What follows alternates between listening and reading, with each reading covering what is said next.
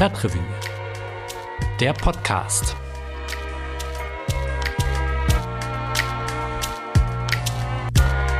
Hi und herzlich willkommen beim Stadtrevue Podcast. Ich bin Chrissy Prediger und ich arbeite bei der Stadtrevue, dem unabhängigen Monatsmagazin für Köln. Vor mir liegt die aktuelle Ausgabe der Stadtrevue und darüber freue ich mich diesmal wirklich ganz besonders, denn nach zwei Jahren Corona-bedingter Doppelausgabe im Sommer ist es richtig schön, wieder ein pickepackevolles Augustheft in der Hand zu halten. Im Sommer, da kann man ja nicht nur prima im Park sitzen und in Magazinen blättern, sondern auch mit dem Rad die Stadt erkunden.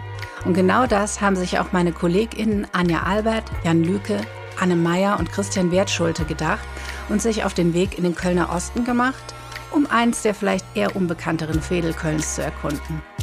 Neben pittoresken Häuschen haben sie dort Erinnerungskultur, eine visionäre Pädagogik und wunderbar leere Grünflächen gefunden.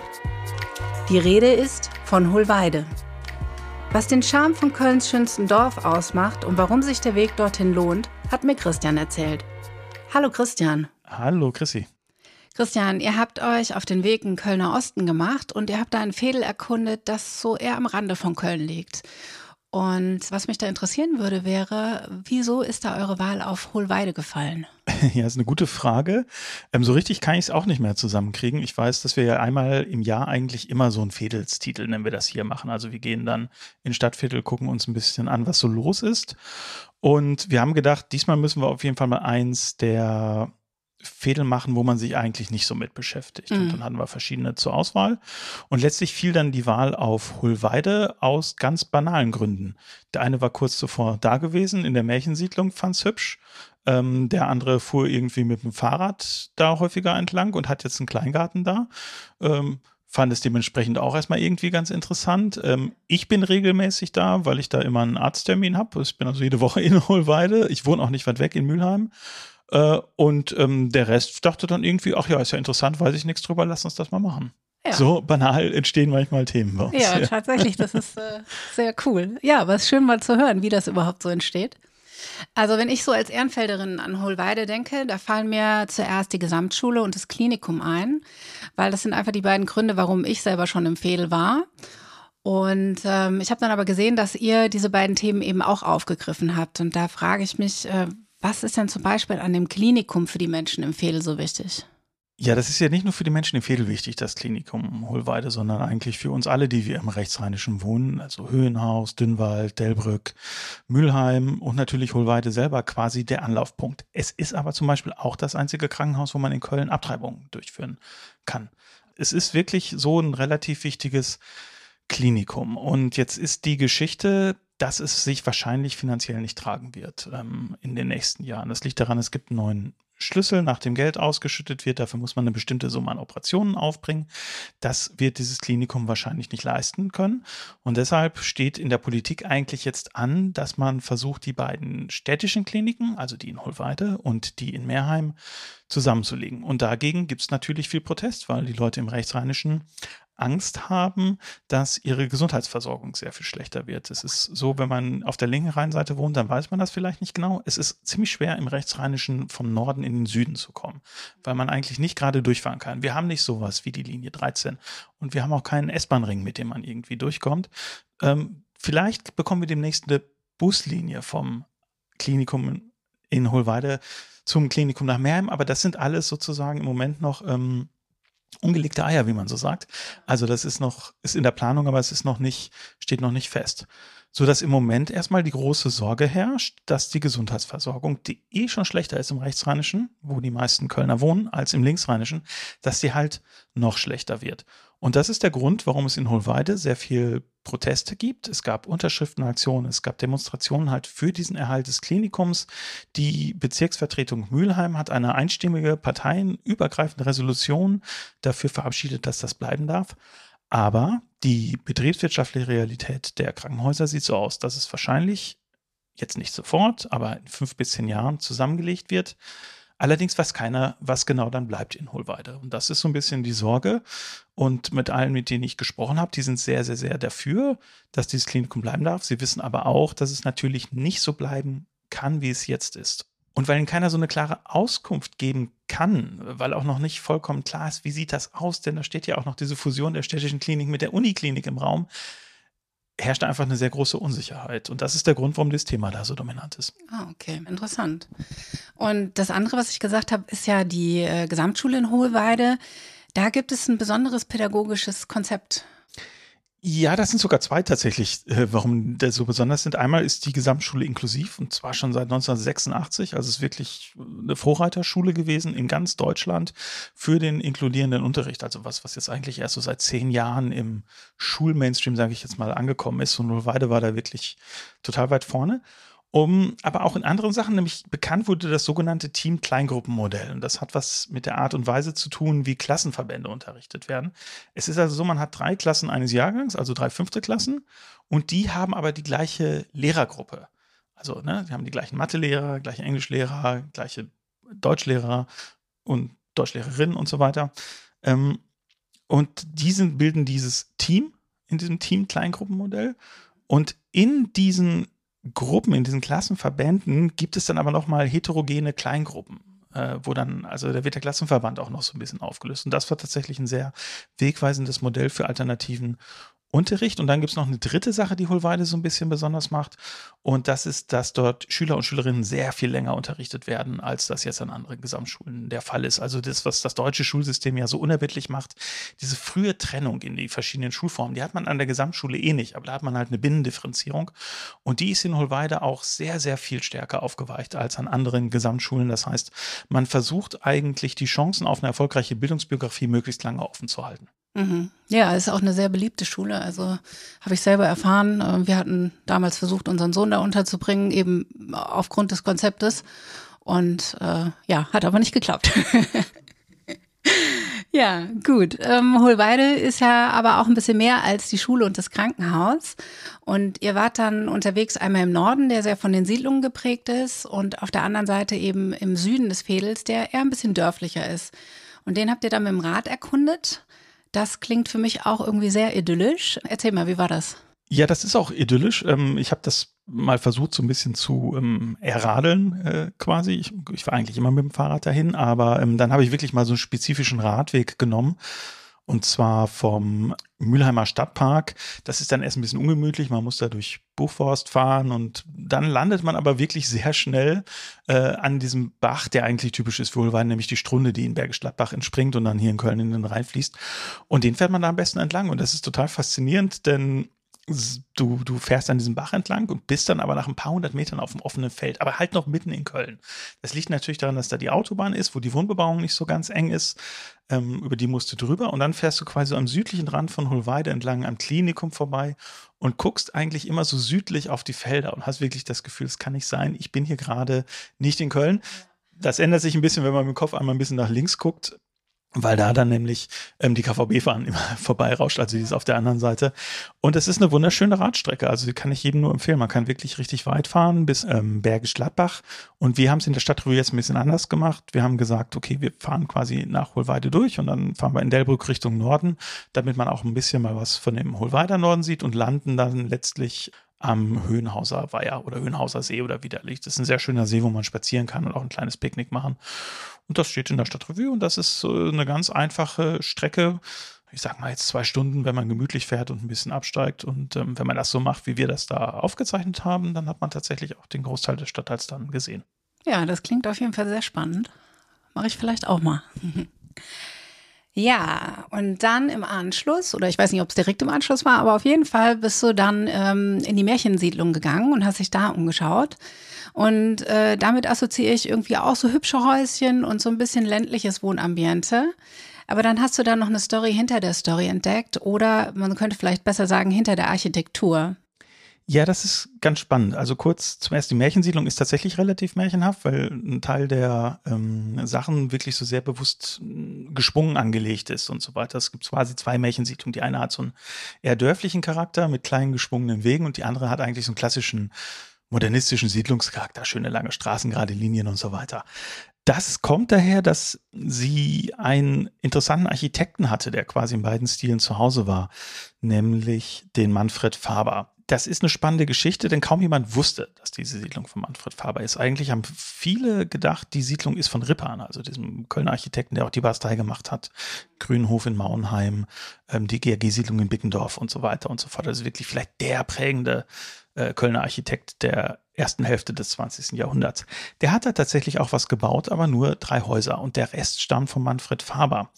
Der ist ja so ein bisschen in Vergessenheit geraten. Ähm, das hat etwas damit zu tun, dass er ermordet wurde. Manfred Faber war jüdischen Glaubens, hat viel gebaut in Köln, sehr viel für die GAG und konnte dann aber nach den Nürnberger Rassegesetzen nicht mehr arbeiten. Und es ist dann wirklich so, es gibt eine Broschüre der GAG von 1938, da steht er nicht mehr drin. Und er ist dann auch in den 40er Jahren verschleppt worden. Er ist nach Theresienstadt und dann wurde er 44 in Auschwitz ermordet. Und es hat sehr lange gedauert, bis er wiederentdeckt wurde, halt durch eine Ausstellung im NSDOC über jüdische Architekten in Köln. So, jetzt ist es so, in der Siedlung selber hat das kaum jemand gewusst.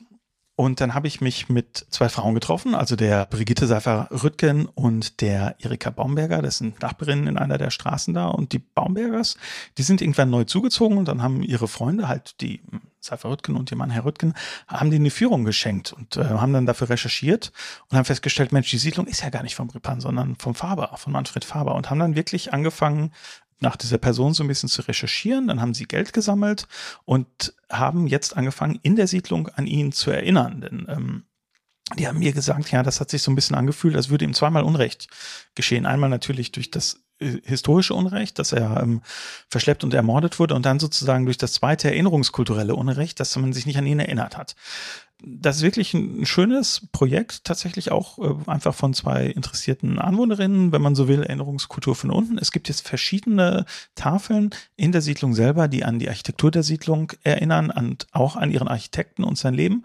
Und es gibt dann halt einen Gedenkstein. Und der wurde jetzt eingeweiht dieses Jahr im Mai. Und das ist wirklich eine sehr schöne Geschichte, wie interessierte Anwohnerinnen dann auch so lange nach dem Zweiten Weltkrieg, äh, nämlich 77 Jahre später, auch immer noch sozusagen ähm, naja, unterbelichtete Aspekte der NS-Geschichte Kölns quasi wirklich an den, ans Tageslicht bringen können. Ja, sehr interessant. Lass uns nochmal auf den Norden von Hohlweide zurückkommen. Da ist es eher äh, von Wohnblöcken geprägt und es gibt aber auch viele Initiativen, die sich äh, darum bemühen, das Fädel zu verschönern. Ja, die gibt es tatsächlich überall. Also Hohlweide hat eine relativ aktive äh, Bürgerinnenschaft. Also, ähm, aber im Norden ist es ein bisschen interessanter als jetzt im Süden. Also der Süden ist eh so ein bisschen idyllisch, da gibt es so viele kleine Fachwerkhäuschen und da ist dieser Bach, der fließt, die Strunde. Also es ist eh so wirklich hübsch. Der Norden ist ein bisschen anders, der ist tatsächlich durch so Siedlungsbau aus den 60ern geprägt. Das hat aber auch seinen Grund, denn in den 60ern brauchte man sehr, sehr viele Wohnungen dort. Und ähm, wenn ich jetzt vom Norden und vom Süden rede, dann meine ich südlich der Bergisch-Gladbacher Straße und nördlich der Bergisch-Gladbacher Straße. Die Bergisch-Gladbacher Straße kennen alle, die schon mal von Köln nach Bergisch-Gladbach gefahren sind.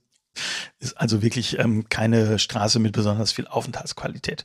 Zurück zum Norden. Also es ist so, ähm, es, es ist tatsächlich geprägt von, ähm, von Wohnungsblöcken. Und in diesen Wohnungsblöcken wohnen aber viele Menschen in sogenannten Belegwohnungen. Das sind also Wohnungen, die ihnen zugewiesen wurden, ähm, weil sie nicht arbeitsfähig sind, weil sie geflüchtet sind, ähm, weil sie alleinerziehend sind. Und das führt dann so ein bisschen zu einer anderen Bewohnerschaft auch als im Süden, die sich sehr, sehr bereitwillig mit ihrem Fädel identifizieren, denn sie sind ja da hingezogen, sehr bewusst, haben dann oft auch ein kleines Häuschen noch bekommen in Köln. Im Norden wohnt man nicht immer so freiwillig da. Und du kannst dir vorstellen, wenn man jetzt in einen Stadtteil kommt, wo man nicht so freiwillig wird, ist es ein bisschen schwieriger, Gemeinschaft zu bilden. Und deswegen gibt es da relativ viele Initiativen. Es gab sehr lange die sogenannte Hohlweider Selbsthilfe. Das ist so eine Initiative wie der SSK oder der SSM, also wo sich wirklich äh, Leute zusammengeschlossen haben. Die haben eine Küche gehabt, die haben eine Kleiderkammer gehabt, die hatten Gebrauchmöbelhandel und so weiter und so fort. Das ließ sich irgendwann nicht mehr finanzieren, da haben sie sich aufgelöst. Jetzt hat die Diakonie einen Teil dieser Aufgaben übernommen. Unter anderem auch an dem Zentrum äh, vom Norden, dem sogenannten Reveplatz an der Piccolomini-Straße.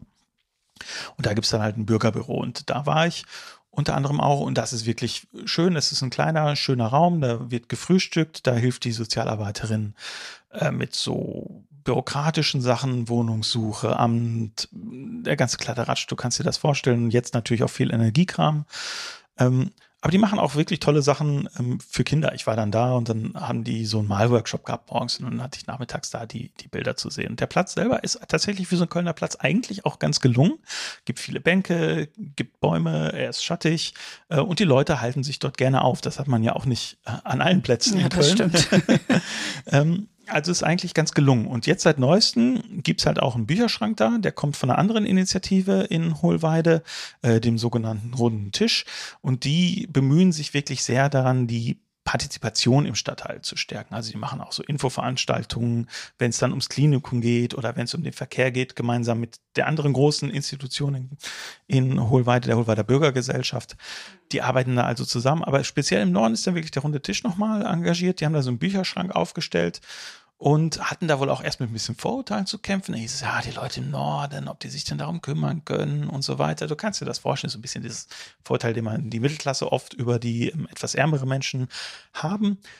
Es klappt aber sehr gut. Es gibt sehr viele Freiwillige, die sich darum kümmern. Und ähm, jetzt machen sie auch noch mehr. Die machen Trödelfest, die machen Lesefest und haben jetzt auch so Baumscheibenpaten aufgestellt. Also du merkst, es ist ganz interessant. Man kann in einem Fädel, wo jetzt die Einwohnerstruktur ein bisschen heterogener ist, wo es schwieriger ist, Gemeinschaft herzustellen, das funktioniert. Aber man muss sich natürlich dann auch wirklich dementsprechend äh, engagieren. Das war eigentlich eine ganz interessante Erfahrung, da mal da zu sein.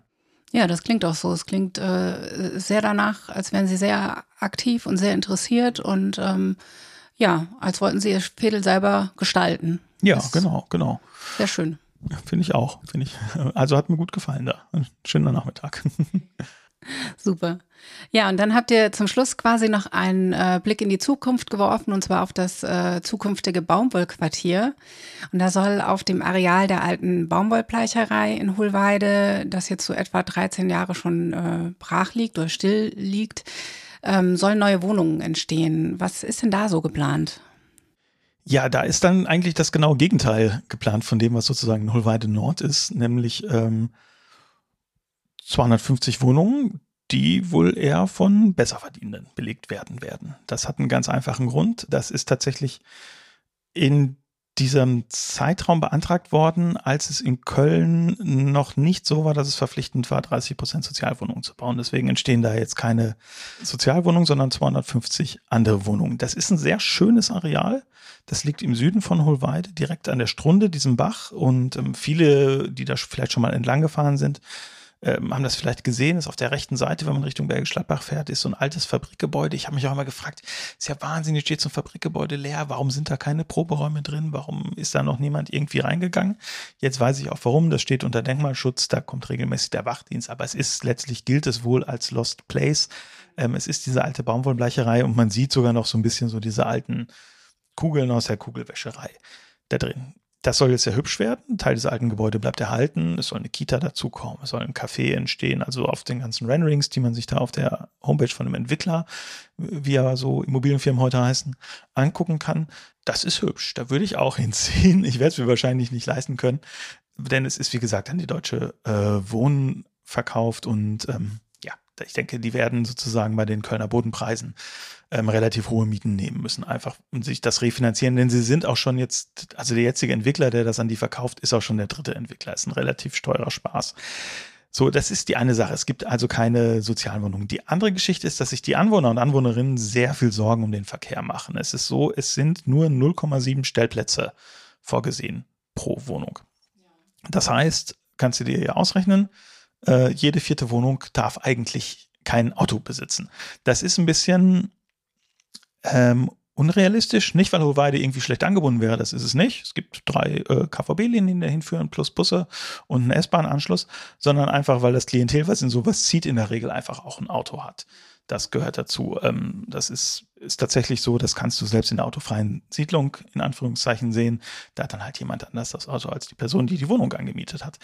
Und das ist tatsächlich, ist das für viele ein Problem, denn Verkehr ist das andere Riesenthema in Hohlweide. Ähm, die Hohlweider leiden sehr darunter, dass der ganze Durchgangsverkehr nach Bergisch Gladbach bei ihnen durch den Ortsteil geht und sagen, ja, das führt auch so ein bisschen dazu, dass wir kein kein richtiges Dorfzentrum haben. Und jetzt machen sie sich natürlich Sorgen, dass noch mehr Verkehr dann durch dieses neue Bauareal im Süden dazukommt.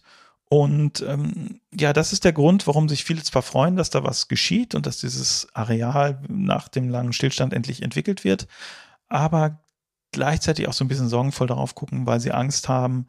Naja, das macht das Dörfliche und das Schöne an, an dem Ort. Und das Schöne ist wirklich, dass da nicht viel los ist, dass wenn du da mit dem Rad entlang fährst, spielen da Kinder auf der Straße und das klappt alles ohne Probleme, dass das vielleicht ein bisschen kaputt geht. Ja, und das ist dazu zu sagen, zu diesem ähm, sogenannten Baumwollquartier. Ja, ja, das klingt auch so mit dem Verkehr und den Autos und das mit den Sozialwohnungen, das hat ja auch so ein bisschen Beigeschmack. Ja, das hat, das hat einen Beigeschmack und das ist, als man diese Regelung eingeführt hat ähm, mit den 30 Prozent, dann hat man da so viele Schlupflöcher gelassen, dass tatsächlich mhm. sich ähm, die Immobilienentwickler ein bisschen arm rechnen konnten, um halt diese Vorgaben umgehen zu können. Das spielt zum Beispiel auch eine Rolle jetzt im Baugebiet im Mülheimer Süden. Die hat man dann irgendwann geschlossen nach ein paar Jahren und jetzt ist das relativ wasserdicht. Das heißt, jetzt ist es eigentlich fast unmöglich zu bauen. Aber als das eingeführt wurde, diese Regelung, da hat man, hat die Verwaltung die nicht sonderlich gut formuliert und da musste dann erstmal nachgebessert werden. Und genau in diese Lücke, meine ich, wären die jetzt auch gestoßen. Ja. Tatsächlich.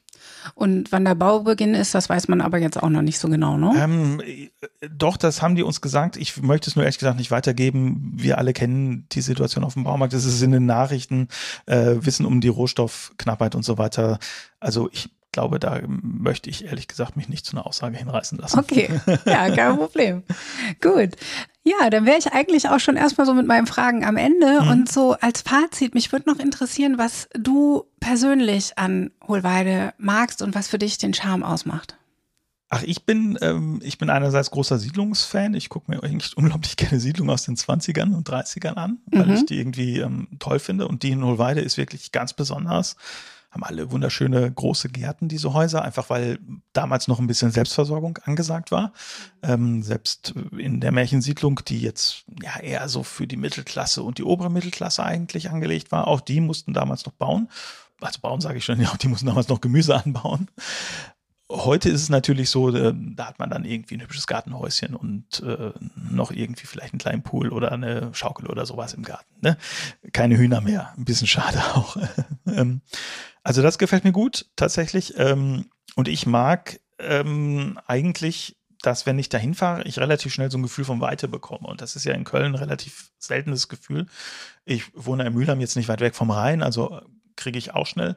Aber das ist echt nochmal so eine, so eine andere Weite, dann wirklich zu sagen, okay, ich fahre jetzt hier an der Stunde entlang, da kann ich auch in Ruhe Rad fahren, ohne dass ich irgendwie Angst haben muss, vom Auto umgenietet zu werden. Auch das ist ein sehr schönes, befreiendes Gefühl. Und das ist eigentlich ganz lustig, denn ich glaube, dieser Stadtteil ist schon auch sehr bürgerlich, manchmal auch ein bisschen kleinbürgerlich. Aber wenn ich da so mit dem Fahrrad durchfahre, habe ich eigentlich immer das Gefühl, ach, das ist total angenehm und ruhig und ähm, schön hier auf so eine Art und Weise, dass ich es nett finde, es zu besuchen. Aber ich glaube, wohnen würde ich da nicht wollen. Okay. ja, ja, dann vielleicht einfach demnächst nochmal mit dem Rad vorbeifahren. Ja, gerne. Wunderbar. Ja, danke, Christian. Ich glaube, da haben wir ganz tolle Einblicke gekriegt in das Fehl und ähm, ja, schönen Dank fürs Gespräch. Gerne.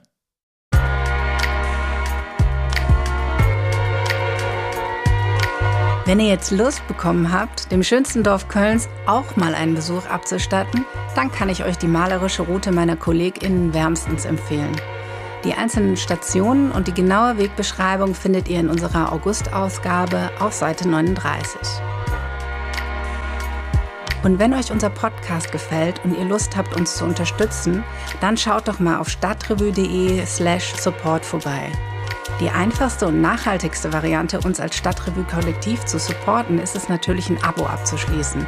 Denn damit erhaltet ihr dann auch jeden Monat das Wichtigste zu Politik, Kultur und Stadtleben direkt zu euch nach Hause. Aber wir freuen uns natürlich auch, wenn ihr unseren Podcast bewertet oder teilt, denn das hilft uns, dass auch andere Menschen den Podcast entdecken. Anyway, wir hören uns dann nächsten Monat. Bis dahin, genießt den Sommer.